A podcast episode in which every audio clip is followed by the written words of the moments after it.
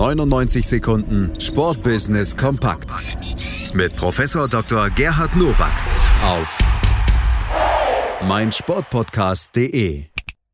Da sind wir wieder mit den 99 Sekunden Sportbusiness Kompakt von und mit Professor Dr. Gerhard Nowak von der IST Hochschule für Management. Heute geht es um diese drei Themen. Herzlich willkommen zu den News to Use aus dem Sportbusiness. TikTok hat gemeinsam mit Dazun und Kicker einen Fußball-Hub eingerichtet. Neben Videos von Vereinen und den beiden Medienanbietern verspricht TikTok Livestreams, Hashtag-Challenges und Einblick in das Leben von Fußballspielern. Der Kicker feiert in diesem Jahr sein 100-jähriges Bestehen und ich befürchte, er macht sich selbst kein gutes Geschenk. Denn der Wechsel auf TikTok wird meiner Meinung nach kein Erfolg. Generell ist es schwierig, die langsam sterbende Tante Kika am Leben zu halten. Von ehemals 300.000 Exemplaren montags und donnerstags sind jeweils nur noch knapp 108.000 übrig geblieben. Und ich denke, es wäre besser, wenn man sich auf seine Kernkompetenz konzentriert, so nach dem Motto, Schuster, bleib bei deinen Leisten. Die St. Jakobshalle in Basel wird erstmal ihren Namen behalten. Für eine Volksabstimmung zur Namensänderung in Roger Federer Arena hätten die Initiatoren 3000 Unterschriften benötigt, 1800 fehlten. Die Initiatoren stießen für sie überraschend auf viel Kritik aus der Bevölkerung und der Politik. Der in Basel geborene Roger Federer ist der erfolgreichste Tennisspieler der Geschichte. Im schweizerischen Biel und im westfälischen Halle wurden bereits zwei Straßen nach ihm benannt. Die Universität Basel verlieh dem 39-Jährigen sogar die Ehrendoktorwürde.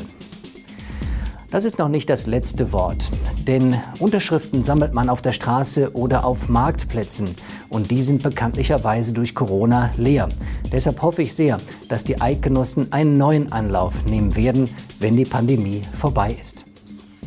Vivo hat einen Vierjahresvertrag mit der UEFA bekannt gegeben, in dessen Rahmen der chinesische Smartphone-Hersteller offizieller Partner der Euro 2020, die ja 21 ausgetragen werden soll, und der Euro 24 ist. Die Partnerschaft bedeutet auch, dass Vivo der erste Präsentationssponsor überhaupt für die Eröffnungs- und Schlussfeier einer Europameisterschaft ist. Vivo ist der neunte Partner der UEFA 2020 bzw. 2024. Das ist ein geschickter Schachzug der UEFA, denn Vivo ist noch nicht so sehr bekannt in Europa und vor allen Dingen geöffnet für Google und YouTube, was ja bei Huawei nicht der Fall ist. Deshalb dürfen wir gespannt sein, was sich ein Smartphone-Hersteller einfallen lässt, damit Eröffnungs- und Schlussfeier zu einem wirklichen Erlebnis wird. Das waren sie, die News to Use für diese Woche. Ich wünsche Ihnen ein gutes Sportbusiness.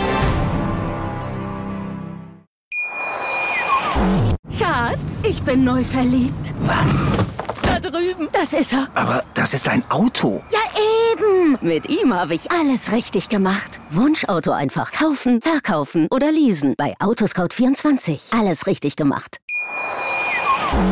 99 Sekunden Sportbusiness kompakt mit Professor Dr. Gerhard Nowak auf meinsportpodcast.de.